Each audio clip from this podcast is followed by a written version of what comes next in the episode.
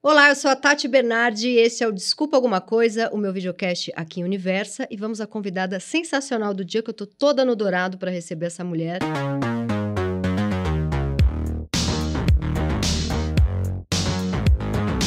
Ela é cantora, compositora, apresentadora, belíssima, vai dos clássicos americanos ao baile de favela, é mãe do Luke e do Mateu, se posiciona politicamente, toma chá de salsinha em copo de uísque e já fez coleção de chiclete mastigado. Ela é Luísa Posse! Vamos explicar o chiclete mastigado? Vamos. Você falou isso, você contou isso no jogo, eu nunca esqueci. Eu tava, eu tava assistindo. Você tava assistindo Eu tava assistindo momento? e eu guardei isso pra mim. Tati, eu faço coleção, eu, eu fazia, né? Que idade você tinha? Só pra gente entender o tamanho da doença. Imagina, 32, mentira. Foi ano passado.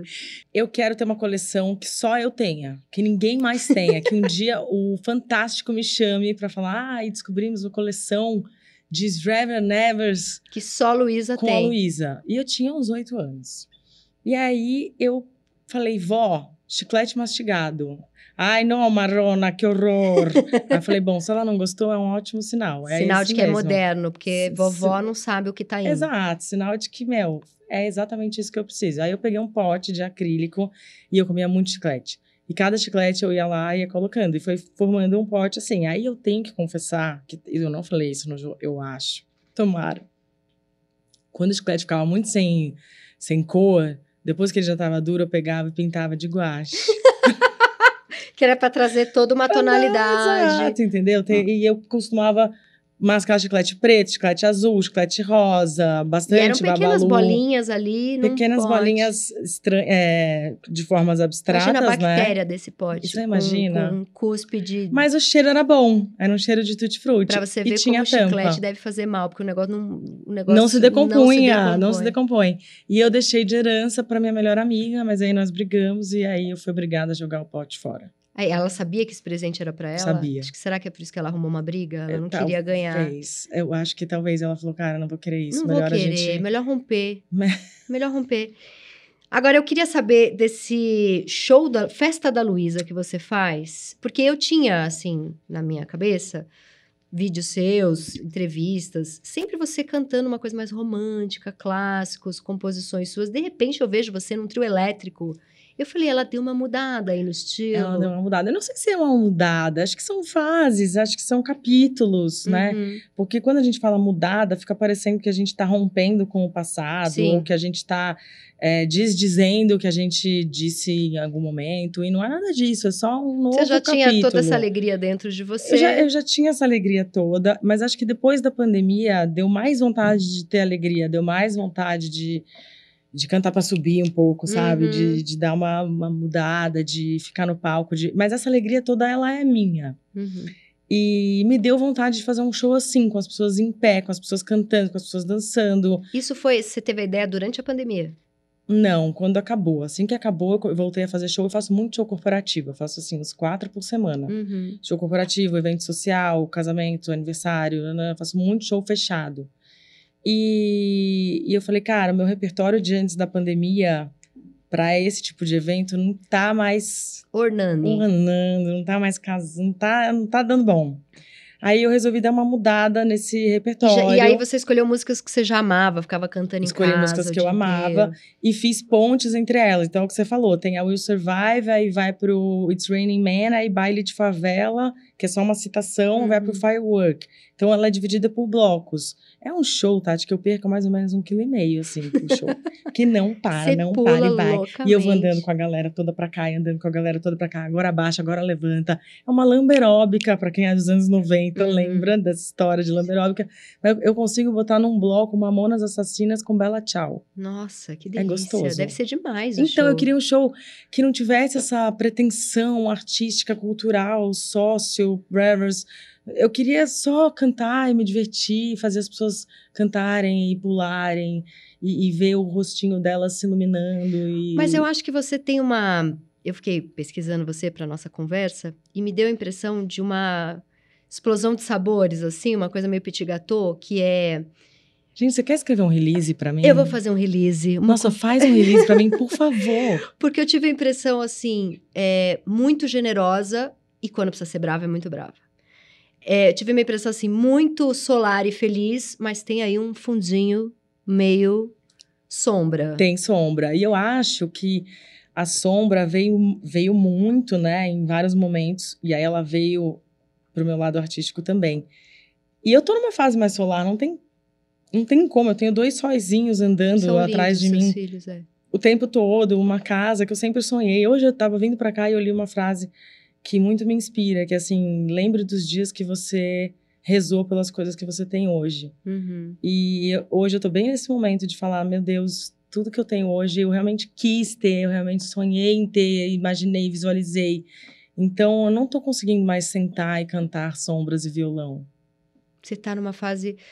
Mas na- durante a pandemia você perdeu seu pai, que eu imagino Sim. que. Porque eu vi você cantando e falando muito do I Will Survive, e eu fiquei pensando um pouco que talvez essa música tenha uma conexão de algo muito duro que você teve que superar. Não, I Will Survive não, porque pra mim ela fica bem nessa coisa do boy que te largou e que Uhum. você vai dar a volta por cima e esfregar na cara dele. Uhum. Mas tem uma música que tá no meu repertório, que tem vários tipos de show. E tá no, no Isa 20 anos, que eu fiz 20 anos de carreira no ano passado. Que é uma música que eu cantava muito nas turnês que eu fazia com meu pai. Meu pai trabalhou comigo a vida inteira. É, produtor e empresário, né? Uhum. E eu trabalhei com ele a minha vida inteira. E que é I Will Always Love You, da Hum, Whitney. Eu amo. Eu amo também. E essa música eu canto pra ele, dedico pra ele no show. E tenho uma viagem espiritual, consigo me conectar com ele através dessa música, consigo vê-lo, consigo ver a gente se abraçando, lembro deles nos meus shows na Ele plateia. sempre ia nos seus shows, né? Sempre, em todos. Filha única. Não. Por parte de mãe, sim. Por parte de pai, não. Uhum. Ele tem mais dois, que é o Bernardo e a Marcela, que são bem mais jovens que eu. O Bernardo tem 28, eu tenho 39. A Marcela tem 22. Mas só que meu pai, eu trabalhava com ele, né? Eu comecei a trabalhar com ele quando eu tinha 16 anos. Mas ele também foi guitarrista uma época. Foi guitarrista da minha mãe. Da sua mãe, Se é. conheceram, ele era guitarrista dela, ele virou Uhum. produtor dela, aí ele virou produtor do Luiz Melodia e de outras pessoas.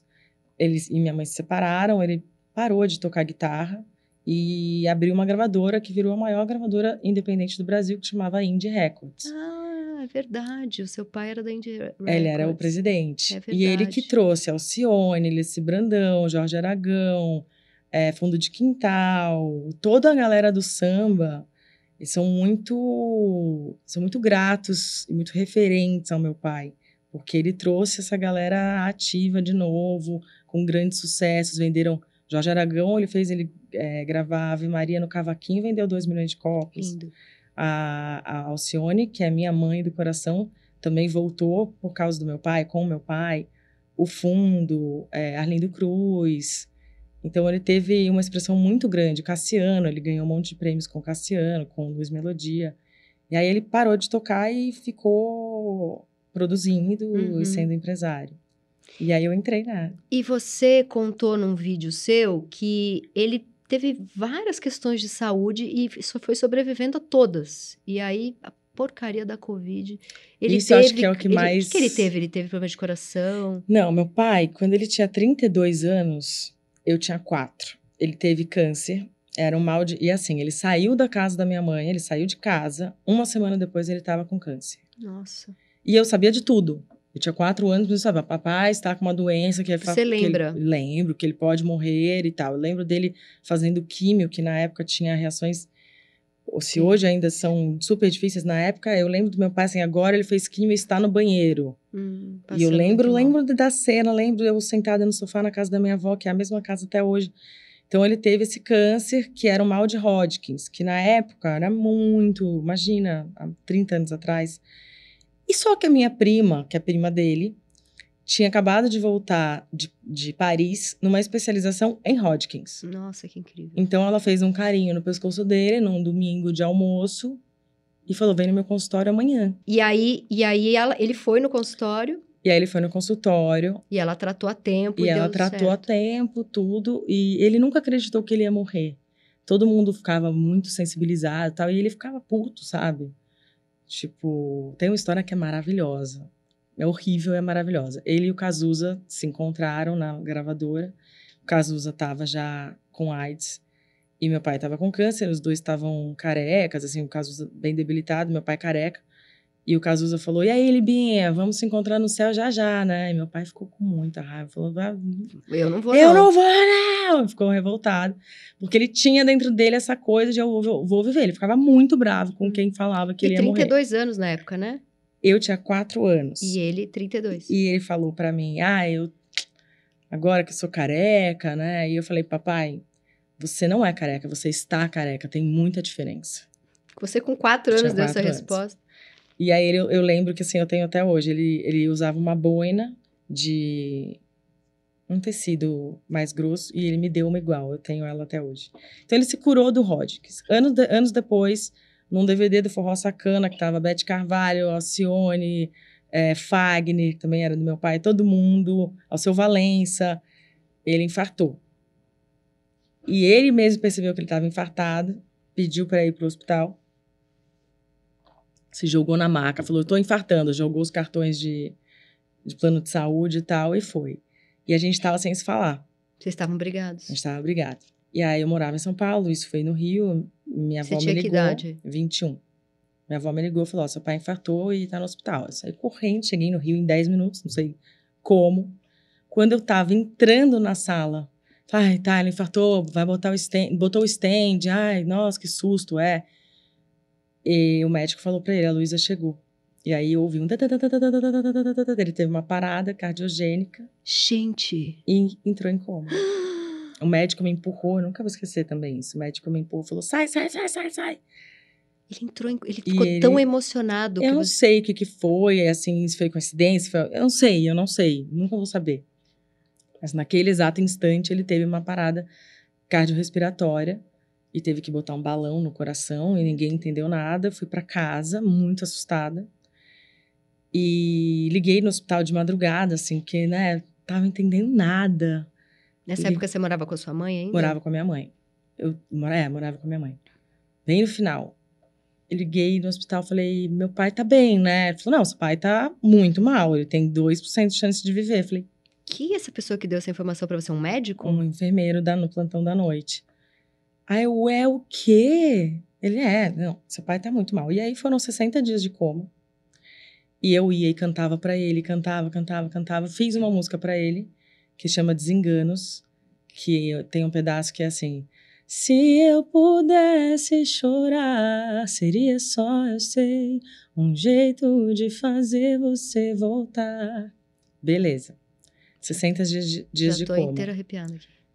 Quando ele 60 acordou, dias de 60 coma. dias de coma. E 60 dias assim, com extremulsão. Ah, agora o coração não funciona mais. Agora não sei qual parte do pulmão desfarelou. Agora a água no pulmão. Não é 60 dias. Achando que tinha chance. É 60 dias de. E eu vivendo na casa dele. E que era a maior ironia, porque eu estava brigada com ele, sem conviver na Ele casa ainda era dele. casado com a sua mãe nessa Não, época? ele se separou da minha mãe, eu tinha 4 anos. Ah, você era já tinha, já tinha meus irmãos, tudo. Uhum. Quando ele acordou, ele falou: canta aquela música. E aí eu falei: qual música? Cantei. É preciso estar atento e forte. Ele: não, essa não. Essa não, essa não. Aí eu falei: cara, não é Não possível. é possível, ele ouviu. Aí eu Em cantei. coma. Aí eu cantei essa, o Desenganos. E ele falou: essa música, essa música, eu lembro Nossa, dessa que coisa música. linda. Aí eu falei com o médico, né? Falei, mas. Ele falou: não, a última coisa que a pessoa perde é a audição.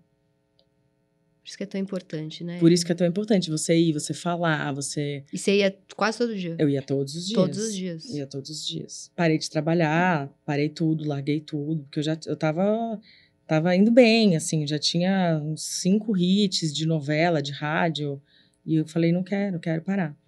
Aí eu saí de casa e fui morar no Rio. Falei, quero estar mais perto do meu pai. Porque, assim, no meio disso, ele, ele foi, saiu da gravadora. Porque ele entendeu que estava vivendo uma vida muito estressante, loucura. Não, porque eles tiveram problemas seríssimos entre ele e o dono. E Uhum. a- acho que um dos momentos, um dos motivos dele ter infartado foi Esse isso. nervoso. Tava sendo. Enfim, ele teve mil problemas com a, com a gravadora. E aí ele saiu. E aí eu falei, ó, pai, nesse meio tempo que você ficou fora, eu quero gravar um álbum de MPB. eu quero gravar um álbum de MPB, se você não quiser, vou entender, vou fazer meu caminho sozinho. Ele falou, não, eu quero gravar com você. E aí a gente foi em várias gravadoras e as gravadoras tinham muito medo de contratar ele, porque ele era o presidente era da presidente maior da gravadora que maior. tinha. Aí ele falou: Quer saber? Vou fazer uma gravadora eu e você. Aí eu falei: Então vamos. E aí, esse álbum, eu fui com seis músicas de novela, fui indicado ao Grammy Latino, ganhei todos os prêmios. E foi um álbum que a gente E fez como é o nome, juntos. o nome da gravadora que vocês lançaram? Era uma gravadora dele que a gente fez juntos, chamava LGK. Uhum. Que depois ele descobriu o padre Fábio de Mello, também virou a maior gravadora da época, porque Sim. vendeu, tinha Aline Barros. Meu pai era. Nossa, Meu pai era um cara incrível. incrível. Aí depois disso. é, Nossa, eu tô falando muito? Não, eu tô assim, por favor, continue falando, eu tô amando a história. Tá bom. Aí depois de 10 anos, ele. Porque isso, o que, que aconteceu? Ele perdeu. Ele perdeu 40% do coração. 60% do coração. Ele ficou só com 40% do coração, os dedos dos pés necrosados. Depois dessa, desse, desse coma Depois de, tudo. de tudo isso, né? Ele não saiu, tipo, e aí, galera? Uhum, eu imaginei. Ele saiu total ruim. E aí veio o transplante de coração. E aí foi um baque também, porque as pessoas acham que faz transplante e sai sorrindo. Não é. Teve trombose, teve rejeição, não foi tão incrível. Uma dor terrível Uma também. dor terrível de abrir aqui. A gente também estava brigado, então também fui pro Rio. Era bem intensa a relação Era de bem vocês. intensa, era bem. A gente brigava e aí fazia as pazes. Vocês brigavam por... Por, Por trabalho. Por trabalho. Não, não sei se por trabalho. Ah, eu nunca falei muito sobre isso, assim. É difícil porque porque é a honra dele, né? A imagem dele. Mas meu pai, ele era um obstinado pelo trabalho. Vou tentar explicar assim. Uhum. Ele era um obstinado pelo trabalho dele, ele era um apaixonado e ele fazia o que ele tivesse que fazer para manter isso de pé. Uhum. Então, às vezes, ele passava muito por cima dos outros, não só de mim, mas de várias pessoas da família, com documentação, com coisas para continuar podendo investir, fazendo as coisas que ele acreditava. Uhum. E isso às vezes magoava muito. E você batia de frente em É, E relação eu batia a isso? de frente em relação a isso. Uhum. Então, mas sabe o que era legal da história assim? Por que, que era uma relação intensa e de tanto amor? Porque a gente sempre reconheceu a briga. Ele sempre me pediu perdão. Ele sempre reconheceu o erro. E era apaixonadíssimo por você, né? Era apaixonadíssimo por mim. Mas assim, o fato de você não brigar e fingir que nada aconteceu. Ai, que ah, não, olha. Ele não era, fa ele não não era era falso. falso. Porque essa falsidade, ela mata pra Não mim. Ela vai abrindo um abismo Sim. entre as pessoas. Ela vai abrindo um espaço. Pessoa que é posuda, pra mim, é, é um dos defeitos mais nojentos que existe. A pessoa E- que é da pose e não da verdade. Exato. Uhum. E que fica um abismo, assim. Sim. Você não consegue se comunicar. Porque aí fica, oi, tudo bem? Tudo. Uhum, não tipo, não, nada. o que, que eu vou falar pra você? Uhum. Entendeu? Então, com meu pai, às vezes a gente ficava meses sem se falar. Eu sofrendo horrores, sabendo que ele estava sofrendo também.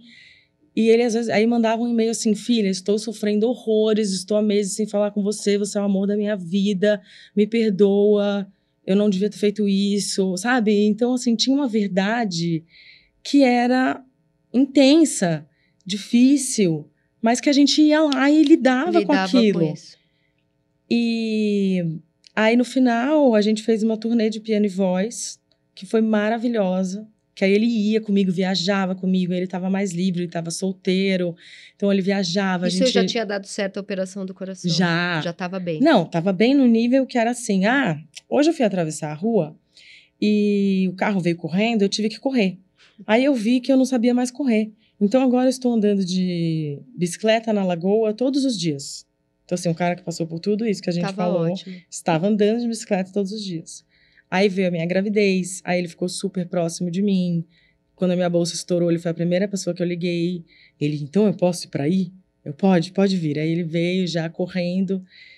E quando veio a pandemia, a gente fez uma promessa de que a gente ia se falar todos os dias da pandemia. Engraçado, a gente tá falando tanto dele que eu sonhei com ele essa noite, foi bem difícil. E a gente fez essa promessa que a gente ia se falar todos os dias. E ele falava: Eu não quero que acabe a pandemia pra gente nunca parar de se falar. E aí a gente se falou todos os dias da pandemia até ele pegar A porra da Covid. a porra da Ele já Covid. tinha vacina? Ele já tinha te tomado? Não tinha vacina ainda aqui Uhum. no Brasil. Não tinha, a gente se ligava todo dia, a gente falava de política, a gente estava revoltada, a gente vivia esse drama juntos. E ele era a pessoa da minha família que eu podia falar o quanto aquilo era revoltante, o quanto aquilo me matava por dentro, quanto não ter vacina era claustrofóbico. Claustrofóbico era a palavra, me sentia assim dentro desse país, sufocando literalmente. E ele falava: se eu pegar essa merda, eu vou morrer. Ele falava. E ele se trancou dentro de casa. Não. Meu pai lá era homem de se trancar dentro de casa. Isso que era pior. É. Ele veio para São Paulo, ficou comigo, pegou meu filho no colo. Meu filho mostrou a lua pro meu filho pela primeira vez. O menor, O maior. o maior. Falou a, a lua, filho, a lua. E ele, a ua, a ua. E ele falava, ele é muito pesado. Meu pai era muito engraçado. ele é muito pesado. Mas sabe quando é que eu vou esquecer isso? Nunca! Não vou esquecer isso nunca. Aí botava ele no chão, ai, ai, ai, ai, meu braço. Aí pegava de novo, olha. Aí, a ua, a ua. Esse dia, assim, eu nunca vou esquecer. Nunca, nunca, nunca. Assim, que bom que ele não se trancou só em casa, porque senão eu também não ia Também ter não, vivido não ter isso. vivido isso, é. E aí ele foi para um estúdio, trabalhando, sempre acreditando, acreditando, E tava bem, acreditando. tava bem de saúde. Tava ótimo, fazendo bicicleta. E aí ele pegou, ficou bem, foi pro hospital depois de, uma, de 10 dias, que ele começou a ficar Ficou mal. 10 de- dias. Ah, depois de 10 bem. dias que ele piorou. Daí ele ficou mais 60 dias em coma. Nossa. Acordou do coma no dia do aniversário dele. Eu voei pra lá, peguei na mão dele, falei: se você tá me ouvindo, se você tá aqui, me aperta a minha mão. Coloquei Beatles pra ele ouvir, coloquei tudo. Ele apertou a mão. Apertou a minha mão. Deu três dias ele morreu. Gente, por causa dessa merda da É. gente ser vacina. Por uma gripinha, né? É a porra da gripinha. Se Deus quiser, esse cara vai ser preso. Ai, meu Deus. Difícil. Muito difícil. Então ele não conheceu seu filho mais novo. Então, mas o meu filho mais novo, eu tenho certeza que, assim, foi um plano dele. Porque eu descobri que eu tava grávida um mês depois que ele morreu. Quase como um. A Não, vida foi um continua. bálsamo. Vai porque aí. eu tava bebendo todos os dias. Todos os dias. Eu já fazia terapia já com a minha garrafinha de, de Raikkonen. Ai, desculpa, mas eu comecei aqui no meio da pandemia. Então, quando eu descobri que eu tava grávida, eu fui obrigada a mudar de vida. E não Você acha que você ia emburacar ali? ah, mas com certeza. O que ia me salvar era o trabalho, meu casamento, mas o trabalho pouco tinha. É, Deus, né? Deus. Eu fui, eu fui muito pro caminho da autoajuda, porque é impressionante, a autoajuda ajuda. Sim. E você descobre Mas isso, que né? tipo de autoajuda? Fé, livros? Fé, livros, mantras, é, física quântica, pensamentos. Eu sou muito ecumênica. O que ajudar, você Eu abraça. acho, eu falo que meu algoritmo ele deve ficar louco. ele não sabe se eu sou macumbeira, católica, judia, é, ele, ele- Mas você tá certa, é evangélica. isso. Deus tá em todas essas não, coisas. se você se tiver lá assim, curta esse coraçãozinho que amanhã vai ter uma notícia boa, eu vou e curto. Coloque amém, se você vai receber um milhão amanhã, eu coloco amém. Tudo que for pra eu Que fazer. der pra abraçar, você tá Eu abraçando. tô abraçando. Eu aprendi isso muito com as doenças do meu pai, né? Sim. Porque, porra, o cara tá em coma, você faz o quê? Eu ia pro terreiro, eu ia para pro judaísmo, estudar cabala, eu fazia todas as Tudo. coisas. Então, isso me ajudou muito durante a pandemia. E eu ficava grata. Eu entrei na onda da gratidão, não gratiluz, mas de realmente assim, O grata de cara, verdade não é o grata do Instagram, né? Exato. O grata real. O grato é quando você sente Uhum, mesmo, assim, uhum. gratidão. Porque eu falava, cara, agora eu tenho que ser grata às pequenas coisas. As pessoas estão morrendo aí fora. Estão morrendo mesmo, assim. Buff morre. Então, assim, caraca, acordei mais um dia hoje. Meu Deus, eu não morri, eu não tô com Covid. Eu- sabe? Meu filho tá bem. Meu filho tá bem, meu marido tá minha bem. gravidez tá indo bem. É, digo Um pouquinho um antes. pouquinho antes. Mas, porque depois que eu engravidei do Mateu, já tinha vacina, né? Eu tomei vacina Uhum. grávida. Uhum. É, aí começou a ficar um pouco mais. um pouco menos pior. Acho que o primeiro ano foi pior, até a morte do meu pai foi muito ruim. E quando você tá grávida, por mais triste que você esteja, cara, você tá grávida. Sim.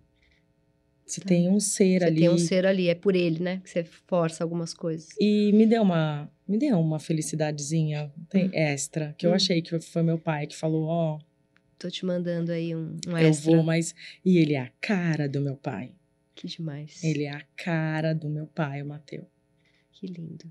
E como era a relação dele com a sua mãe? Eles ficaram amigos depois de se separar? Não, eles se odiavam. É, até o, até o fim.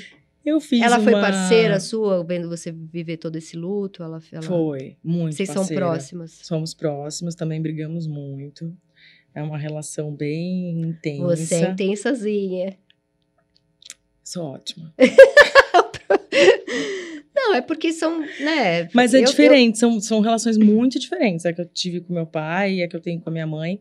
Mas ela, ela me ajudou demais, assim, no luto, é, nos problemas judiciais que eu tive com meu pai. Ela me ajudou muito, Uhum. sabe? Nesse, nessa barra. A minha mãe, ela, ela sempre falou uma coisa pra mim que é a verdade. Ela, é, ela não é uma mãe de pequenas causas, ela é uma mãe de grandes causas. Então, assim, ela realmente não tava lá pra ver se eu tinha feito a lição. Ela não tava lá pra ver se eu tinha ido no balé, se eu tava dançando direito pra ir na apresentação. Ela não tava lá. Ela não tava lá. Tava trabalhando Tava loucamente. trabalhando. Naquela época ela ia, tipo, pra Dinamarca passar um mês. Não é que nem Uhum. eu que vou pra Sorocaba, faço um show e volto. Uhum. Ela ia, vou, vou para Londres mixar o meu álbum por Rever's Dias. Mas, se eu tivesse algum problema, assim, sério, um problema substancial, Parava tudo. Não é que ela parava tudo, ela dava um jeito de ser onipresente, de, sabe, de conseguir que a coisa acontecesse e, e resolvia. No final, meus pais fizeram as pazes e viraram amigos. E... Pouco antes dele morrer? Não, eu tinha uns 25 anos, eu fiz uma constelação familiar. E eles, coincidência ou não, resultado ou não, voltaram a se falar e ficaram amigos. Quando eles morrer, quando meu pai morreu, eles estavam amigos, estavam. Então assim, eles ficaram anos sem se falar. Isso foi dificílimo pra mim, porque imagina uma criança ter que falar: "Olha, mãe, O papai falou que. eh, pai, eh, eu- Sim. não! Então, assim, era muito. Acho, acho que essa foi a pior parte. Eu, eu odiei minha infância, achei minha infância um saco. Queria crescer loucamente Uhum. pra poder me livrar disso. Mas no final eles terminaram como amigos. Eu só queria deixar isso Que bom, que bom. claro. Sim. É, e tudo muito intenso, né? Eu, eu reconheço, assim. Eu tenho uma adoração pela minha mãe, mas a gente também briga pra caceta. Acho que mãe e filha não, Mãe é, não é uma coisa filha fácil. É, é uma. Buraco, tá, mas eu- tá aí eu a vou te psicanálise dizer, é, estudando há muito tempo. Freudzinho. A minha filha, por exemplo, ela vou lá na escola, as professoras falam: "Nossa, ela é de uma educação, de uma calma". Eu ligo pro meu ex-marido, esse fim de semana foi maravilhoso. E comigo é um quebra-pau. Ela tem cinco anos, mas é intenso. E aí eu falei, conversei com a analista dela, né? Eu falei, por que, que é comigo? Ela já falou, faz análise. Já faz, porque comigo é essa coisa in- super intensa. E ela aí a analista dela falou, porque é mãe e filha, é isso aí. Não, eu te confesso que quando eu descobri que eu tava. Quando eu descobri, não, porque eu já sabia, dentro de mim, que eu era. que eu tava mãe de dois meninos homens, eu fiquei bem feliz. É, vai ser mais confesso. fácil. Você pensou, vai ser mais tranquilo. Est- Estamos indo, né? Mas acho que eles vão ser mais apaixonadinhos por mim, sabe? Se bem que, é, mas mãe é, é- mãe é uma, é- tem uma loucura pela mãe. Eu acho então, que eu vou amar que tem uma loucura por mim. é, é. Faz uma loucura por mim. Vou amar que Vai- tenha uma é, loucura por E uma mim. paz também, né? Porque mãe e filha é uma, uma coisa intensa mesmo. E você, eu, eu vi você dando uma entrevista falando que você saiu de um show uma vez, cantou, dançou, se entregou duas horas ali de palco maravilhosa, acabou, veio uma mulher falando: Eu amo a sua mãe. Não, foda. Como que é isso? Às vezes é chato. É chato pra Não caceta. vou negar. Claro, você admira, você acha sua mãe incrível. Hoje em dia você já se tornou do mesmo tamanho, mas é, é muito chato, né? Às vezes é chato mesmo. Não vou negar pra você. Não vou fazer a poliana fofa falar, ai, não, imagina, Tati, é super, É super legal. Não, cara, às vezes é chato. Como eu acho que deve ser chato pra ela também, fazer um show de duas horas e meia e chegar no final e falar, ai, eu amo a sua filha. É. Porque assim, é no mínimo deselegante, Sim, entendeu? Imagina sim. a Ivete fazer um show de duas horas, a mulher chega no camarim e fala assim, ai, eu adoro a Cláudia Leite. Pra que fazer isso, Pra entendeu? quê? Pra quê? Sim, sim. Você pode falar, cara, adorei seu show, achei. E também adoro a sua mãe. Pô, legal, vou Uhum. levar um elogio pra ela. E acho que tem dias que te pega de veneta e tem dias que te pega, ah, somos todos maravilhosos. Sim. Mas assim, é, hoje eu já. E você nasceu nessa família super de artistas, né? Porque seu tio também, ele é diretor de teatro Meu incrível. tio é diretor incrível. É. Mas o outro lado, que pouca gente sabe, que ninguém entende essa árvore genealógica, é que somos primas, né? Eu, a Preta Gil e a Patrícia Pilar. Você é prima da, da Preta Gil e da Patrícia Pilar. E elas também são primas entre elas. Somos todas gadelha. co- ah, Os gadelhas vão dominar o mundo. Como o meu é? pai era. E Túlio Gadelha? Não é nosso primo, ele é de Pernambuco. Ele é um gadelha de Ah. Pernambuco. Nós somos gadelhas do Ceará. Entendi. Minha família é toda do melão. Eles são é, exportadores e, plan- e plantadores de melão. Quem não era do melão foi pra música. Que- é verdade, gente. É sério. que A minha família, na verdade, é do Acre. E aí eles foram pro Ceará, pra Salvador, pro Rio de Janeiro. O meu pai era primo da mãe da Preta. Hum. Pera aí. É, era primo da mãe da Preta e primo da Patrícia Pilar. Então a Patrícia Pilar é minha prima de segundo grau. Ah, é tudo por parte de pai. Tudo pai de pai, tudo de gadelha. Hum. E parte de mãe sou eu, minha mãe e meu tio, que são os artistas. Querer- Qual que é o nome? Me deu um branco, José. José Posse Neto. José Posse Neto, Que é meu um pai, grande diretor. Que eu chamo ele de pai Zé desde que eu Uhum. era pequena. Ele, eu não sou pai de santo. teatro. Pois é. E você, pequena, ali no meio dessas pessoas incríveis, eu imagino que isso tenha te preparado muito para você ser uma artista, mas você se perdeu em algum momento, tipo, qual é a minha voz no meio desses artistas todos? Porque eu acho que, ao mesmo tempo que facilita, porque te dá muita ferramenta, em algum momento você precisa saber o que é teu ali no meio disso tudo, né? eu acho que por eu ter sido um pouco independente demais, acho que. Acho até, Tati, que a festa da Luísa é muito É essa voz, sabe? De, Uhum. cara, não precisa ficar sentadinha num banco cantando músicas que sejam profundas e tal. Eu tenho uma voz que é minha, que é muito mais alegre do que essa, Uhum. que é muito mais feliz e, e solar, que tem muito a ver com a minha personalidade e que eu vou cantar e vou fazer a festa e vou cantar Mamonas no meu show e esse é meu show e é disruptivo sendo filha de quem eu sou, É, entendeu? então, exatamente. Quando eu vi essa festa da luz, eu pensei isso. É uma voz ali É que uma diferencia de voz, tudo. exato, é disruptivo. Pra mim, né, pro, pra minha vidinha insignificante pro mundo, mas pra mim a vidinha é disruptivo, porque Uhum. assim, cara, não preciso exatamente ser uma cantora. Tem uma entrevista que MPB. você vai no Jô, essa que eu vi, é, que você contou do chiclete, você vai com a sua mãe. E é, você responde várias perguntas do Jô com ironia e com cinismo. Eu tinha 15 E anos. você, já, e você tinha 15 anos, mas eu já vi ali, falei, afiadíssima. E diferente da sua mãe, que vai para um outro lugar. é- é- aí eu saquei que a tua voz era isso, era um lugar de, de uma coisa um pouco mais cínica, assim. Não no Ela cínico. está me chamando de cínica. Cínica, é um. cara Eu tô dura. ofendendo, tô ofendendo. Tô não, é ofendendo porque, mesmo, Tô é ofendendo aí. mesmo. Não, sabe por quê? Porque a, Não, eu sou sarcástica. a coisa que eu mais. Cinismo é uma palavra feia, mas é que a coisa que eu mais é, gosto em mim é a minha capacidade de ironia. Exatamente. Foi isso que eu quis dizer. É que o cinismo parece que vai para um lugar pejorativo. Mas o que eu quis dizer é que, assim, eu, como uma pessoa irônica, sarcástica e cínica, e achando que isso é o que eu tenho de mais inteligente a oferecer para o mundo, eu, eu saco rapidamente quem tem isso. Nossa, você me deu uma ideia de fazer uma tatuagem. Sou cínica, sarcástica e me Não. conecto com o mundo. Contém ironia. Contei ironia, é uma boa, uma boa Não é uma boa tatuagem? Eu preciso fazer uma pra esse lado. Olha, ela tá toda tua- tatuadinha. Ai, gente, olha essa. O, meu, Ai, que lindo. o meu filho pequeno. Eu amo que vocês não estão vendo, apenas eu. É. Mostra ali, olha. Como é que eu vou mostrar Ali difícil essa câmera. Essa aqui, essa aqui. O meu filho menor, o Mateu, ele olha e fala: Mamãe, neném. Mamãe Neném. Ai, muito gostosinho. Muito eu sou inteira tatuada de desenhos da minha filha, que essa jaqueta não vai dar pra mostrar. Mas É depois. mesmo. essa, por exemplo, sou eu. Ela, quando ela tinha dois anos, ela fez essa tatuagem e falou: Mamãe, é você pelada. Aí eu tatuei. sou eu pelada. Eu, tenho- eu sou inteira tatuada de desenho dela. Gente, olha nudes. Mostra nudes. Esse aqui é o meu nude. Inclusive, eu tenho um pênis. É assim Gente, que, é assim que ela te é assim vê. que ela me vê, uma pessoa com pênis. Maravilhoso. Mas eu vi ali que tinha uma voz diferente. Eu vi que a sua mãe ria de um jeito super meigo das piadas e você metia uma ironia.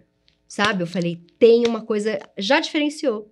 É, eu acho isso. Eu acho que eu sempre fui muito independente. Eu, Uhum. As pessoas acham que por eu ser filha da minha mãe, do meu pai, que eu, né, um dia eu tava em casa vendo TV e falei, ah, eu quero cantar. E não foi assim. Não é, não tem nada Eu é- tinha é- bandas, eu tinha bandas do bairro, eu tinha bandas, eu ia, pegava metrô, ia pra Vila Mariana com caixa de som, ensaiava. O dia que eu fui cantar no Credit Card Hall pra 11 mil adolescentes, eu avisei em casa. Falei, ah, mãe, É, vou abrir o show do Skank lá. É, se quiser ir, você me fala. É lá no Crédito Carrol. Valeu? Um beijo. Hum, Tchau. Sensacional. Fui. Não é nada tipo, mãe, me ajuda aí, eu vou colar na Não, tua aba. mas não Nunca. Eu lembro o dia que eu tava indo pra Hebe pela primeira vez. E eu ia lançar a minha, minha primeira música, que foi Dias Iguais, e me ligou, acho que foi a Heloísa Tolipan. Ela me falou assim: e a comparação com sua mãe? Eu falei: pode falar palavrão aqui? Pode, deve. Eu falei: fudeu. Fudeu, não tinha pensado sobre isso. Nem, pa- Tinha nem- 18 anos. Falei, cara, não tinha passado pela minha cabeça ingênua, inocente, de que ia ter comparação com a minha mãe. Ah, não. De Agora vai ser ali. isso o resto da minha vida. É. Eu tinha passado dois anos gravando meu álbum. Dois anos, veja. E não tinha ninguém Hum. falado pra mim, ó, vai ter comparação, ó, nada. Não tinha, não tinha tido essa conversa. Porque não cabia isso na minha, na minha cabeça, entendeu? Uhum, você tava fazendo o teu ali. Eu tava fazendo meu. Muito sensacional. E, e nessa entrevista com o Jô também, você fala de uma família que foi meio obrigada a estudar música. Acho que sua mãe, seu tio. A mãe foi obrigada. Minha Então, mãe e foi aí eu fiquei pensando, sua mãe nasce no- nasceu no Brás. Que- Por que, que ela foi obrigada a estudar música? Era uma coisa de boas maneiras? Acho que sabe? era. Era uma, era uma família com dinheiro? Não, zero dinheiro. Minha família não tinha dinheiro, não. Minha família é Mas era música, tipo, vai estudar piano porque é uma coisa de boa moça ou tipo. Não sei se era boa moça. Porque não era pra incentivar o lado artístico. Não, de é jeito nenhum. é. Tanto que as coisas vão passando de geração, né? Ela queria ter sido bailarina, minha mãe.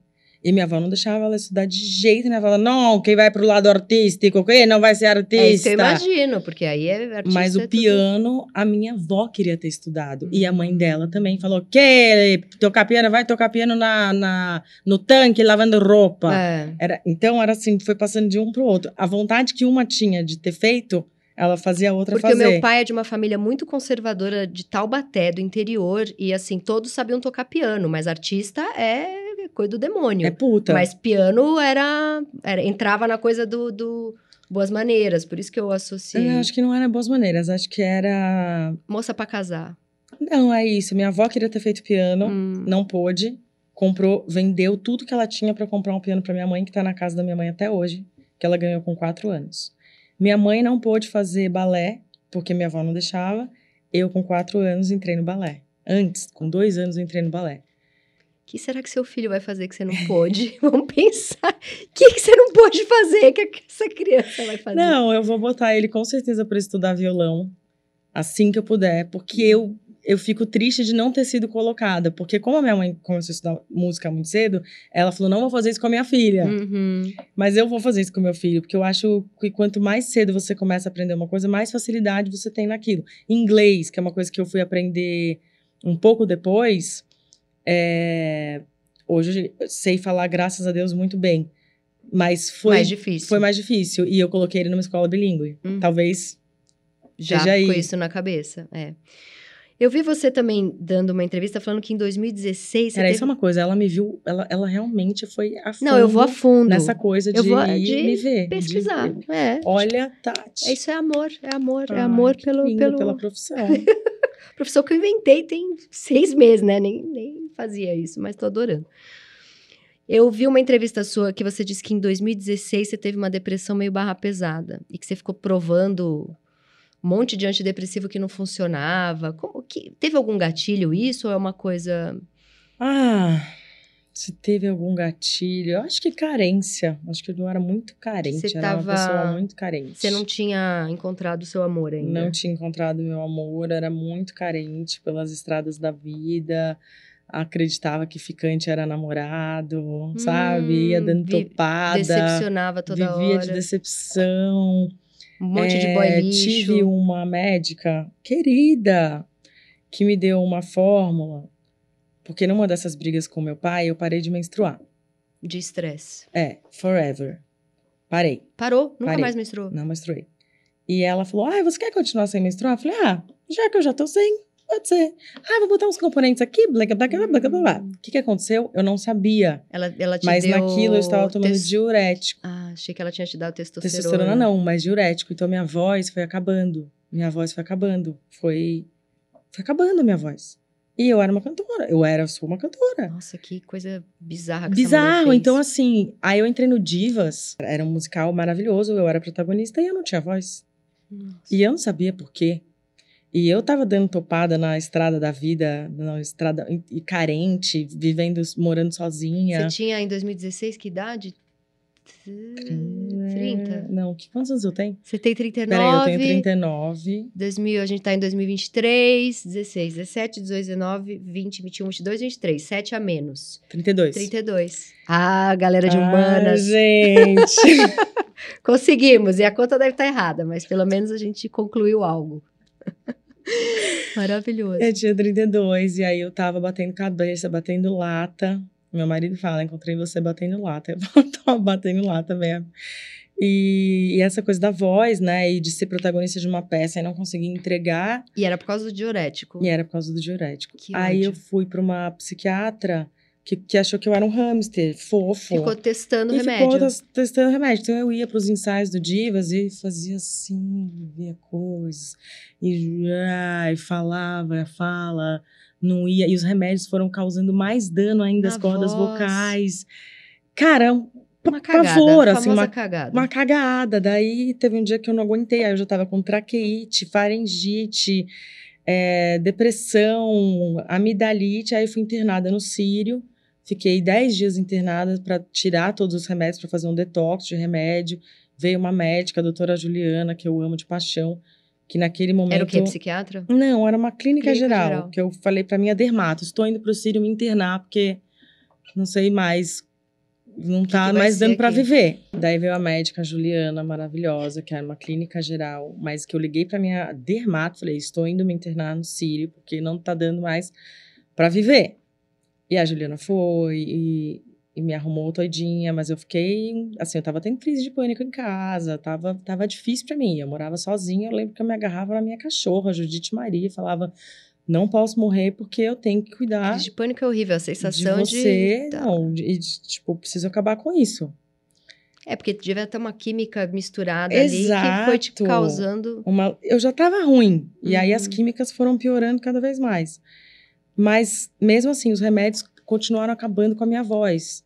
Então, foi um caos. Eu só no fim de 2016, já quase 2017, que eu fiquei boa da voz, que eu fiquei E você equilibrada. teve que sair desse Divas? Não, não saí. Eu dei a volta por cima. E apareceu lá belíssima. E aí, quando foi a temporada, foi pro Rio, já tava inteirona, bem de cabeça, Hum. bem, assim, bem tomando remédio, que eu acho também super importante falar sobre Que isso, tudo tá? bem, quem precisa tomar, eu tomo. Eu tomo também. Uhum. E eu acho patético essas pessoas que têm... Ai, mas toma remédio. Ih, ó, ih, ó, doida. Ah. Não, ou, ou quando você fala assim, ah, porque eu tomo remédio. Legal, você tá pensando em parar? É, tá na hora, não, né? ah, tá É. na hora de parar. Você É. já pensou em parar? Você gente, agora que eu tô bem, que eu me equilibrei, Uhum. um diabético não tem que tomar um remédio pra sempre. Sim. O cara da pressão alta não tem que tomar um remédio pra sempre. Alguém que tem um desequilíbrio hormonal, ou mental, ou emocional, tem ali o seu remédio pra se manter você faz bem. terapia também. Faço, mas hoje em dia a minha terapeuta me deixou ter uma liberdade artística. Como assim? Não, eu posso só, depois de 12 anos com ela, ela falou: acho que você tá num momento que você pode ligar e vir. Não Ah, precisa entendi. ter uma Não precisa ter aquela periodicidade. periodicidade. Entendi. E eu queria voltar. Eu comecei a fazer uma pergunta e aí fiz outra. Que a gente estava lá atrás falando da sua mãe e de, de que ela ia para um show, não sei aonde, você pequena. Hoje em dia você tem esse tipo de gatilho de não deixar seus filhos mu- muito tempo sem você, aí você, você não topa, sei lá, uma turnê muito tempo longe. Você tem isso? Tipo, não vou fazer isso? Tenho, cara. Você quer eles mais pertinho. É, até porque minha mãe é uma mãe ariana. Eu sou uma mãe canceriana. Hum, Então, pra mim, é muito mais difícil. Assim, muito difícil sair de perto deles. Eu vou, faço ali dois, três shows seguidos, volto. Vou, faço mais dois, mas assim, Às vezes eles vão junto, né? Que eu já vi no vão, vão sempre. Sempre que dá, eles vão em tudo. Meu marido ainda, é, ele queria botar eles no ônibus, no busão da galera. Aí a minha produtora falou: não, gente, peraí, eles vão ficar oito horas no ônibus pra chegar, fazer um Ai, show, já é voltar pra já é demais. O menino tem um ano e oito meses. Mas é um pouco a história que eu vivi. Eu ia com a minha mãe. Eu acho muito bonito o relato quando as pessoas. Também, que eu não sou uma bruxa má, quando a pessoa vai no meu camarim e fala, cara, É, minha, sua mãe veio aqui há 39 anos atrás com você na barriga, eu fui no show dela, vai no camarim. Eu falo, pô, Uhum. isso é muito legal. É, sim. Isso é muito legal. Porque imagina o Luca daqui a o Mateu, daqui a 20 anos, falando, cara, fui no show da sua mãe em Campinas com você há 20 dias de nascer e hoje está aqui no palco. Esse tipo de carinho, esse, Esse é muito bacana. é muito gostoso. Uhum. Isso aí eu acho, sabe, assim, pô, eu já tava lá. Ah, se você veio pra cá, pra Teresina, com três anos, você ficava rodando aqui nesse teatro. Eu, pô, não vou lembrar, mas algo em mim lembra. Uhum, Muito bonito. Algo de mim lembra. Isso é. E, e você que é artista, a gente sabe que para criar precisa de solidão. Como é que você faz para ter essa solidão com dois filhos? Vou pro estúdio? Mas aí não. Eles não ficam batendo lá. Não, não na minha casa. É um outro lugar. outro lugar. E é lá que você compõe, que você. É lá que eu E componho. você, e você consegue. Mas eu não tenho tido solidão, não. Eu não tenho. Eu tenho composto com pessoas juntas. Sim. Faz tempo que eu não, não sento sozinha pra escrever uma letra. Escreve. Você tá com saudade de fazer isso? Não. Por quê? Porque acionava um lugar de mais dor, assim? Não, é porque eu acho que eu tô vivendo tantas outras coisas. Uhum. Eu, tô, eu tô abrindo uma linha de cosméticos, né? Que Que, agora tá chegando no mercado. Já dá pra falar o nome? Já, chama é, Celebrate, da Beldose.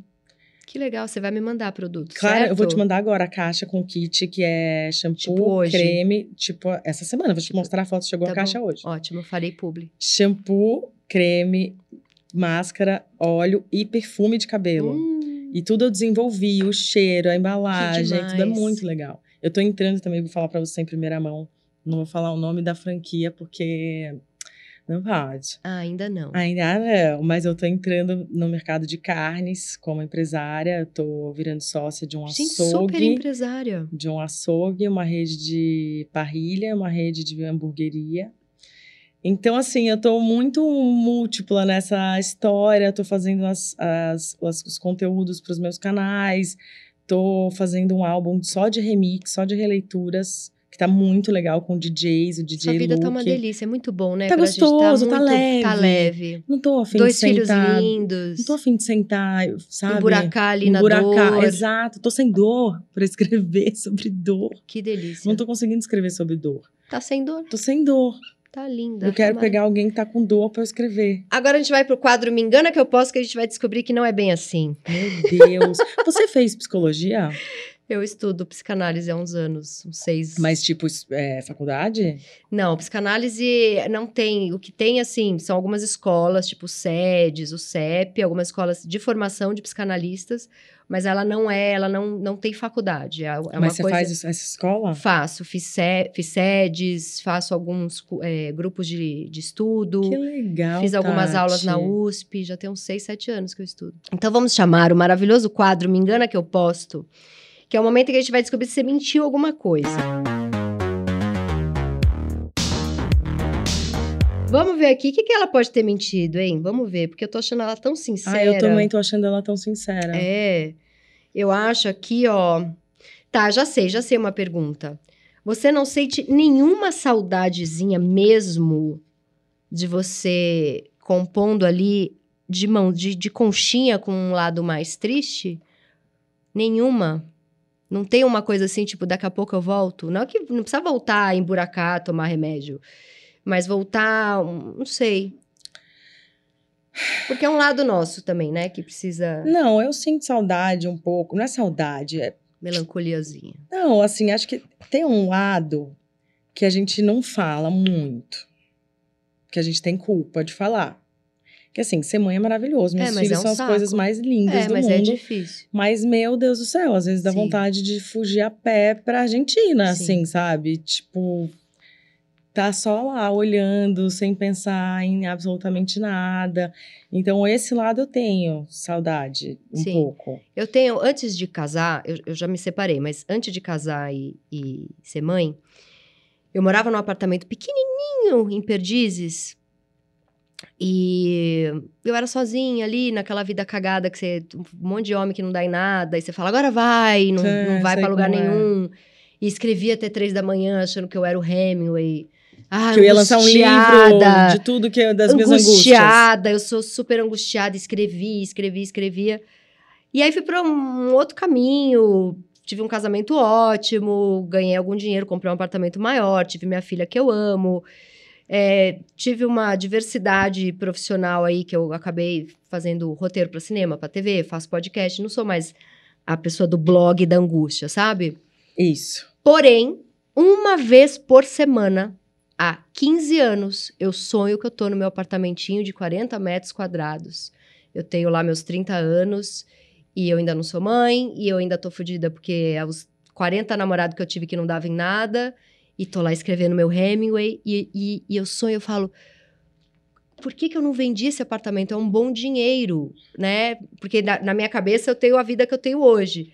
Ele tá intacto. A cama com o cobertorzinho, as tra os travesseiros, a mantinha, as coisinhas da geladeira. Ele existe ainda dentro da minha cabeça. E eu volto para ele uma vez por semana há 15 anos. Gente, que coisa gostosa. E eu, e eu, e eu já sei, ah, é aquele sonho que eu volto pro meu apartamento e fico pensando por que, que eu não vendi. Porque eu já vendi há muito tempo, o dinheiro já foi já... usado. Mas no eu sonho tenho um eu sonho vendi. recorrente também que tem a ver com isso, mas só pra você entender que acho que é um outro lugar. Eu tenho um sonho de que dentro da minha casa tem um lugar que eu abro e tem uma outra casa lá dentro. Um, um quarto grande, ou um outro apartamento. Ah, tem a casa e o apartamento, né? A casa e o apartamento. E aí eu acordo, é, nossa, tem um apartamento com piscina e tal. E é algum lugar que você já morou? Não. Então, mas é o lugar para onde você iria a hora que você quer fugir. É, é um mega eu lugar acho que é isso. Eu acho que a mulher casada, com filho, bararã, ela precisa desse lugar aí, nem que seja no inconsciente. Nem que seja no inconsciente. Por, por senão a gente não aguenta muito. Esse lugar, sim. Então ela tem certeza. esse lugar, já descobrimos. Ótimo. Vamos para o quadro Nove Perguntas e Meia de Amor, que é a parte da putaria mesmo. Então vamos aqui, vamos entender que você é casada com Cris, que você conheceu no programa do Faustão. Sim. Como foi isso? Eu amo. Faustão que é a cara do seu pai. Faustão é a cara do meu Cara pai. Só você entendeu isso, E são cara. iguais. Mas foi de um acolhimento você ter entendido isso, porque eu falo isso pro Faustão e ele faz uma cara de tipo. E eu falo isso pro meu marido e ele também fala nada a ver. Não, eles são Quando, iguais. quando você falou, porque foi você que falou, né? Não foi nem eu que falei, mas eu falo, Faustão, Faustão, você é a cara do meu pai. E Faustão conhecia meu pai. Gente, eles são iguais. Eles O meu, são. o meu pai é a mistura do Faustão com o Paul McCartney. eles tiveram um filho e é o meu pai. e é o seu pai. Mas o que, que a gente tava falando? Como você conheceu ah, o como eu Cris? conheci o Cris. Eu fui. Você tava na fase cagada, os namoros que não davam em nada. Não dava em nada. Tá. Aí eu fui pro programa do Fausto pra fazer o show dos famosos. E aí, Tati, eu tava bem gata, de cílio postiço, cabelo postiço, tudo postiço, quando eu fui pra lá e falaram assim: hoje você vai fazer o teste de gesso.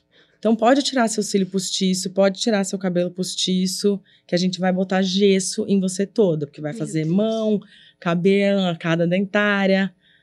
Aí eu, puta merda. Puta, vão me cagar toda aqui. Eu toda Ai, gata. Eu vim gata. Aí, cara, fiquei, né? Já tinha feito isso na, na faculdade de teatro, sabia que era uma O que- cagada. O que, que é? Um- Ah, eles engessam sua cara, daí é, é, engessam, não é o nome? Enfaixam, depois bota o gesso, bota, bota Tá me dando claustrofobia só de muito ouvir. claustrofóbico, muito. Bota o al, al, alganato. É um negócio de. Que faz o gesso. É um negócio, não, é um negócio de. Quem mexe com dente é? É- Alginato, dentista. Ah, tá. Alginato. Bota o alginato, daí bota o gesso. Enfim, fiquei uma cagada. Quando tirou tudo, tava uma cagada, corri minha borrada, a cara toda branca, sem os cabelos, sem o cílio postiço. Entra quem na O sala? Cris. O E Cris. fala, nossa, Que sim. Acabada essa Luísa Posse. E eu olhei e falei, ai. Não achei tudo isso. hum. Não bateu. Assim, vocês se olharam Zero não, bateu. zero bateu. Mas a gente ficou muito amigos, brothers, camaradas. E eu sempre fui muito mais de sair com a produção do que com o elenco. Sempre gostei mais da Era galera. seu pai também, né? Talvez isso, mas assim, é porque eu não tenho muito. Eu não sou snob. Quem não- são seus melhores amigos do meio artístico hoje? Do meio artístico hoje, meus melhores amigos. Amigo famoso. Ou os amigos é tudo fora disso? Meus amigos é tudo fora disso. Um é biólogo. Que legal. É, eu tenho um amigo que é o Ayrton Montarroios, que é um cantor. Ele acho que é o amigo mais famoso que eu tenho. O resto é de outro. O resto de outras profissões, Uhum. assim, ou que trabalha comigo. Eu sou muito da, da produção, sabe? Da Uhum. galera da produção. Acho que o Faustão é meu melhor amigo famoso. Ah, E aí, vocês ficaram aí a amigos. gente ficou amigo. E aí, um belo dia, eu tava lendo uma mensagem de texto, assim, fiz.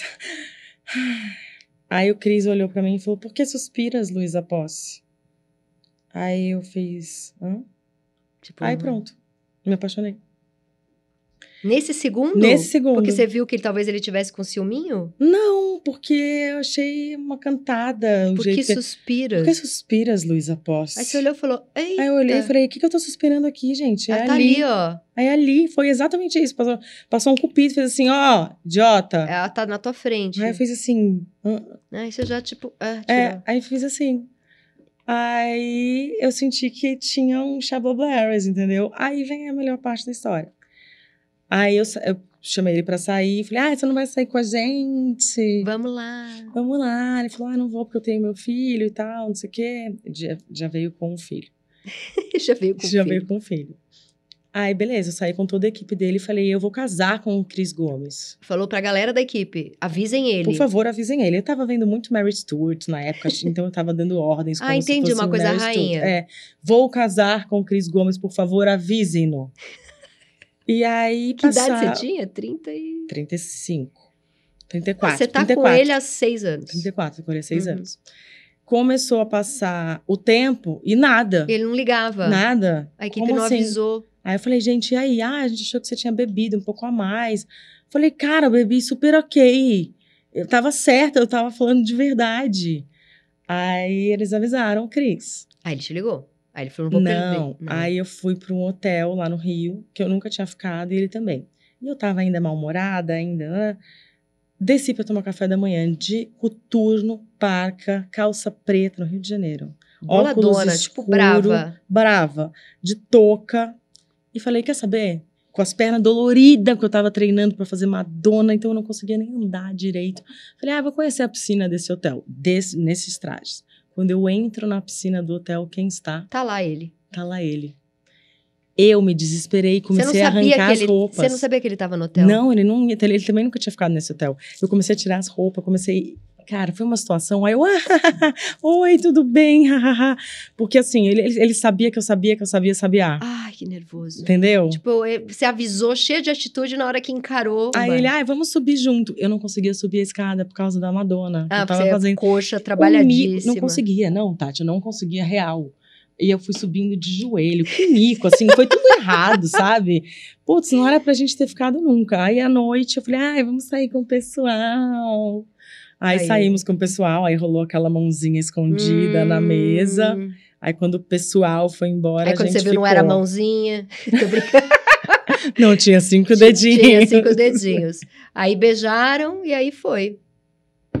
Pra sempre. Pra sempre, seis Nunca anos. Já, já grudaram. Já grudamos, já fomos morar junto. Que demais. E, e o que que tem nele, assim, que você sacou? É, é ele, ele é o cara. Logo que você começou a sair, o que que você falou? Ele é muito. Eu não sei se ele é na vida da cabeça dele, mas ele é muito seguro de si. Isso é muito sexy, Isso é né? muito sexy, assim. Você falar, cara, você... porque você testa o cara, né? Você já tá tão. Sim, sim, já tá... é. Já passou por E tantas. você já tá afim de ter filho também, você fala, ah, vou Não, testar. eu não queria ter filho. Ah, não? Tinha pavor de ter filho, não gostava muito de criança. Olha, Assim, as crianças me amavam, mas eu não tinha muito não tinha essa muita coisa paciência. de ter filho. E eu falava assim, tipo, ah, você quer dormir aqui em casa? Crente que ele ia fazer, né? Ah, não, porque eu não posso, porque minha avó tá com cãibra na língua, sabe? Essas coisas. Aí eu, ah, vem dormir aqui em casa. Ah, tá bom, vou. Tá Uau, é. vou? Meu, mas meu primo tá aqui em casa. Ah, tudo bem, eu vou conhecer ele. Mas a minha mãe vai chegar. Ah, que bom que a sua mãe vai chegar. Eu já conheço ela também. Maravilhoso. Então achei ele, assim, muito...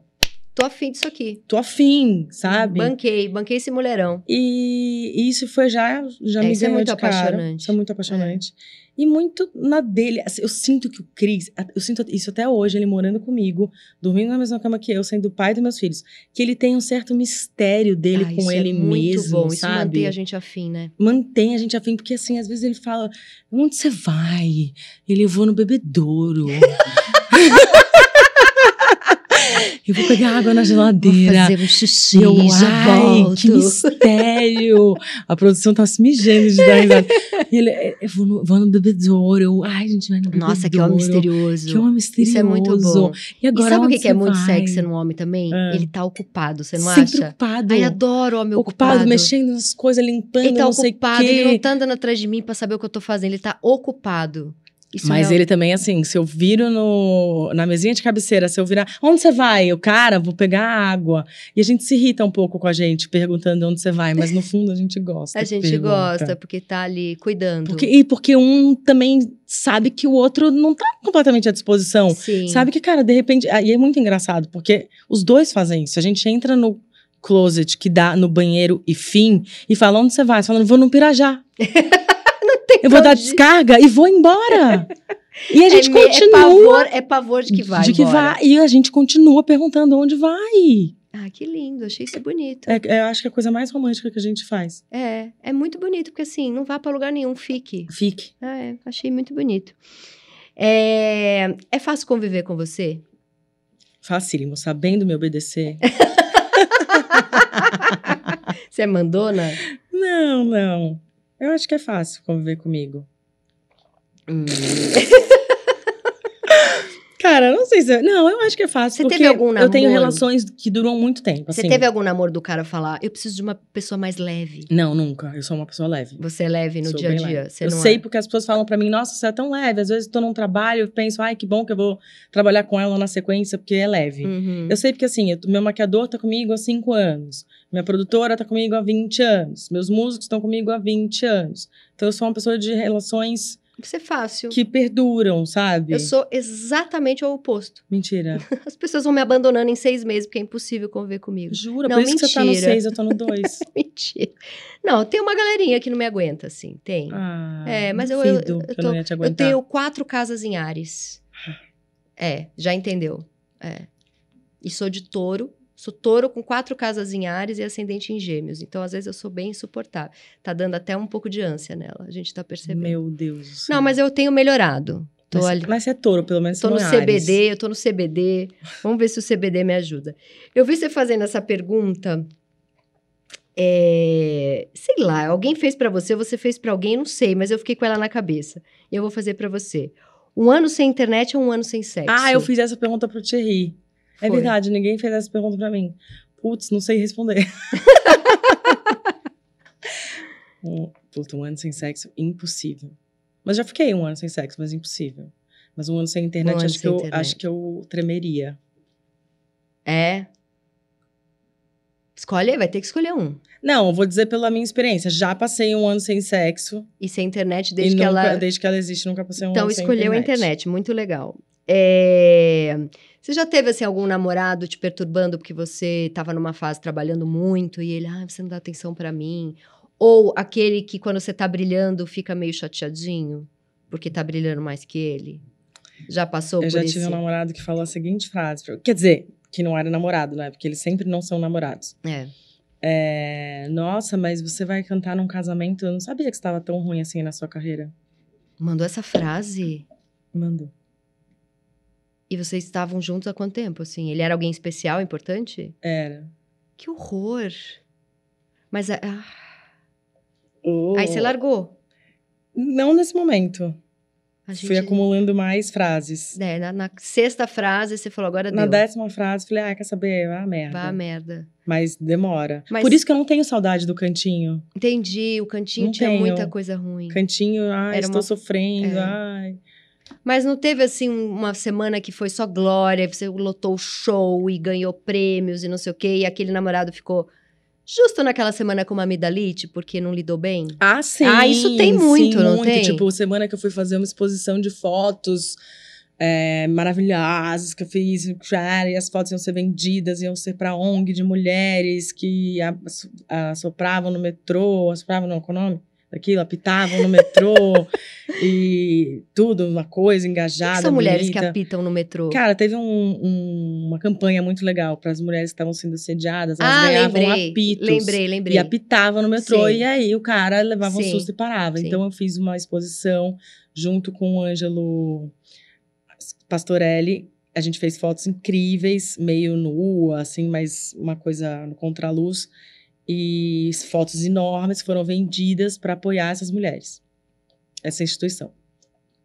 E aí o, o rapazinho pegou também, ah, não, vou ter que ver minha ex para Hum. fazer a partilha dos bens logo hoje. Entendi. Ele, deu- ele trouxe uma coisa pra dar uma baixa ali. É, claro. É, claro, claro. É.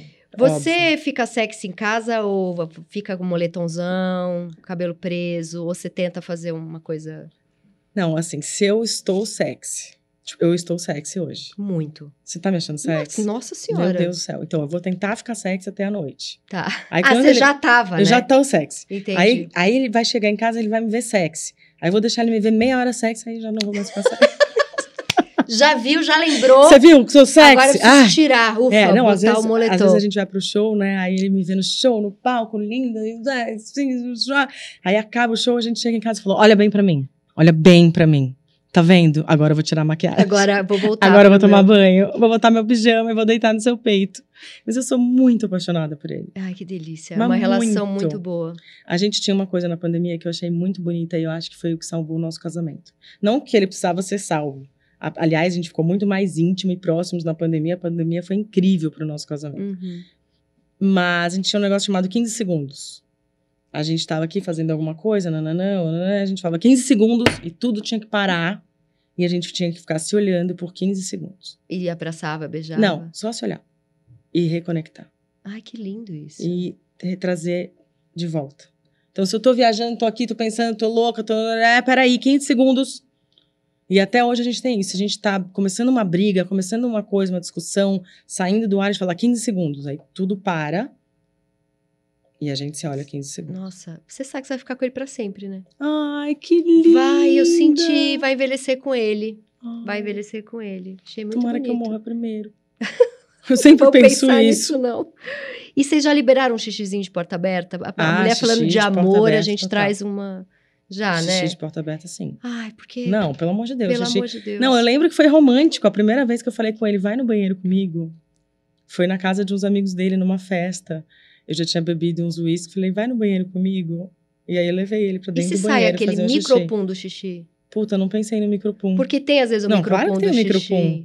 Mas deu certo nesse Não, dia. deu certo. Não saiu o micropum Não saiu o micropum. Ufa, não tinha Ufa, pensado nisso. É, Não, eu só queria que ele fosse no banheiro comigo. muito bonito, relação muito bonita. E você já passou por uma coisa que eu tenho visto muito, é, antes era nas revistas, agora são nas redes sociais, né? Que você posta você lindíssima de biquíni, e em vez de falar Luísa belíssima, Luísa que já tem 39, Ah, sim. Não, eu tive uma, uma recente cantora, jovem cantora, cantora. que falou pro, pro um- uma pessoa que trabalha comigo, nossa, a Luísa, ela é, ela é bonita pra idade dela, né? Cara, essa frase. bonita pra idade dela. Bonita pra idade dela é genial. E mais, ainda mais de uma pessoa que tem 38, eu tinha 37 anos. tre- E essa 38 pessoa que falou isso tinha quanto? Ah, 21. Nossa, ela é Realmente, bonita pra ela eu devo estar idade morrendo, dela. né, já. Eu fiz uma piada esses dias, a minha dermatologista pediu, a minha dermatologista tem um canal dela lá que ela dá umas dicas, tal. Ela pediu para eu participar um dia. E a assistente de direção era uma menina assim, que devia ter uns 19 anos. E aí eu falei, ó, eu vou participar do teu programa, mas eu não vou ficar falando coisa séria, eu vou fazer palhaçada.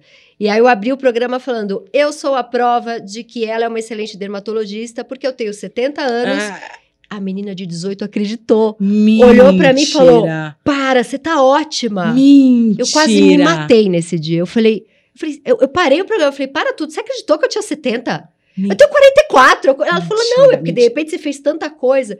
Eu fiquei, acho que 15 dias deprimida com isso. Eu falei, meu, que sem noção. Cara, que horror. Não, se eu tivesse feito uma piada, ó, eu tenho 55, mas tô ótima. Agora 70, amiga. Não, 70. Você amiga. tá É que ela- louca? é que ela achou que a médica dela era muito boa mesmo. Ela ia perguntar que colágeno é esse que Não, você acho tá que ali era uma questão de, sei lá, de, de problema de cognição. Mas ela era limítrofe, a menina. Acho não, que ela era gente, limítrofe. uma loucura. Não. Mas eu mesma agora eu tô fazendo piada com isso. Eu postei uma foto minha de lingerie e falei: Luísa Posse, que está às vésperas de completar 39 40, é. anos. Você vai fazer 39? Não, é que eu fiz agora. Ah, fiz tá. há 10 dias atrás. Ainda não me acostumei de ter 39 anos. E aí eu fiz exatamente essa piada. Ela que combate o etarismo. Porque, gente, não, Que loucura, né? é uma loucura, né? Sim, é uma loucura. Vamos para a meia pergunta, que é: O que eu mais sinto falta da vida de solteira sem filhos é. A gente já meio passou por Mas eu isso. posso falar. Vai. Ah, você já fez a pergunta? É, porque é, continu... é, vou de novo. O que eu mais sinto falta da vida de solteira sem filhos é Pegar o carro e ir pra qualquer lugar. qualquer lugar. Qualquer Incluindo lugar. um ciro libanês pra fazer um examezinho de Sangue. Uns 10 diazinhos. Não, mas eu gostava muito de alugar casa, assim, Sei. Juqueí, é, Camburi. Eu gostava de ir galera. pro Uruguai sozinha, chegar lá, alugar um conversível sozinha. Nossa, que delícia. Eu gostava muito de viajar sozinha. Eu amava, assim, ir pra uma pousada em Maresias, levar cinco livros E ficar lá. e ficar. E aí, sabe o que é legal? Tem foto disso até. Eu ia num restaurante lá no litoral que eu amo, chamado Aqua. Não sei se você já Não foi, se conheço. você não foi, vá. Cinco mil reais aqui no programa. É um Ah, restaurante maravilhoso que fica assim em cima, entre a baleia e, e Juqueí. Em Camburi, desculpa, entre Camburi e Baleia. E ele fica no alto, então você vê a praia, parece que você tá Nossa, na Nicarágua, e as montanhas e tal. E eu botava duas taças assim e tirava foto pra mim mesma. E hoje eu vou lá com o Cris. Vamos para o maravilhoso quadro Periguete, que é quando a gente dá alguma dica cultural. A minha dica é um livro chamado O Castelo de Gelo, da editora Todavia, escrito por um autor eh, norueguês que é Tarjei Vessas, eh, que eu não sei falar direito esse nome. É, é um, é um livro muito bonito, que é a amizade de duas meninas eh, de uns 10 anos, mais ou menos, assim, pré-adolescente, elas não entendem se eh, elas estão apaixonadas uma pela outra, se aquilo é um deslumbramento porque uma é muito popular e a outra é muito misteriosa. E isso tudo se passa num momento ali da Noruega que tá muito frio, então tem esse castelo de gelo que uma delas vai visitar, mas é- isso também é uma metáfora ali da, do começo da sexualidade delas. É, é maravilhoso esse livro. Eu quero dar a dica do filme Babilônia com a Margot Robbie e o Brad Pitt. É um filme maravilhoso sobre. Não é sobre o cinema, tá? É também sobre o cinema. Mas, na verdade, o cinema antigo, a passagem do tempo, dizendo o quão insignificante nós vamos nos tornando quando nós ficamos em cima das coisas que são do momento. Então, eles começam no cinema mudo. E quando eles vão para o cinema falado, eles já não são os grandes astros, eles são viram motivo de chacota. Ele não, ele não sabe mais qual é o espaço dele naquele lugar. O mundo vai mudando muito e eles vão fazendo essa passagem de- do tempo de uma maneira muito Nossa, que difícil. lindo, eu não vi esse é filme. muito maravilhoso esse filme. Ele de quando ele é? Ele faz tempo? que- Não, ele é jovem, um filme jovem. É um filme jovem. É um Eu filme não jovem. vi, mas já saiu do cinema. Saiu do cinema, mas tá nos Já streamings. está na Amazon Prime, aqui a diretora. Aqui, Ai, gente, eu quero um ponto pra Um mim. ponto. Eu quero, porque isso, entendeu? Ai, peraí, abacate? Não, abacate não, não. Babilônia. Abacate, é, sim, não, não. Cuscuz, isso. Muito Imagina. bom, vou ver. Vê Babilônia. É um Babilônia. filme poético. Amor, acabou, você foi um Ai, arraso. eu amei. a gente garrou, foi muito bem, a gente garrou a Garrou a amizade aqui, né? Ó, amizade. ó. Ai, que fazer- ó, delícia, ó, o deixei até o batonzinho. batonzinho. Ah, gente, isso aqui é marquinha da Xuxa. Eu vou pedir pra você escrever meu release. Vou escrever seu release. Você falou que eu sou o quê mesmo, hein? Muito Um gostosa. petit gâteau. Um petit gâteau. Jesus! É o petit gâteau de é a melhor emoções. cantada da eu minha vida. muito boa de cantada, muito Gente. boa. É, só não. Depois não dou continuidade, mas Ah, eu tá, sou mas muito no boa. primeiro de, momento no primeiro de cantada, momento, eu vai que boa. vai. Eu sempre quis estar no seu programa, então muito obrigada. Obrigada a você, amor. Você arrasou. Obrigada a vocês que assistiram os meus Desculpers. E até o próximo programa. É a primeira vez que eu me despeço. Ai, despede, vou me despedir não. Despede, despede. Um beijo, galera. tchau, desculpers. Tchau, Luizers.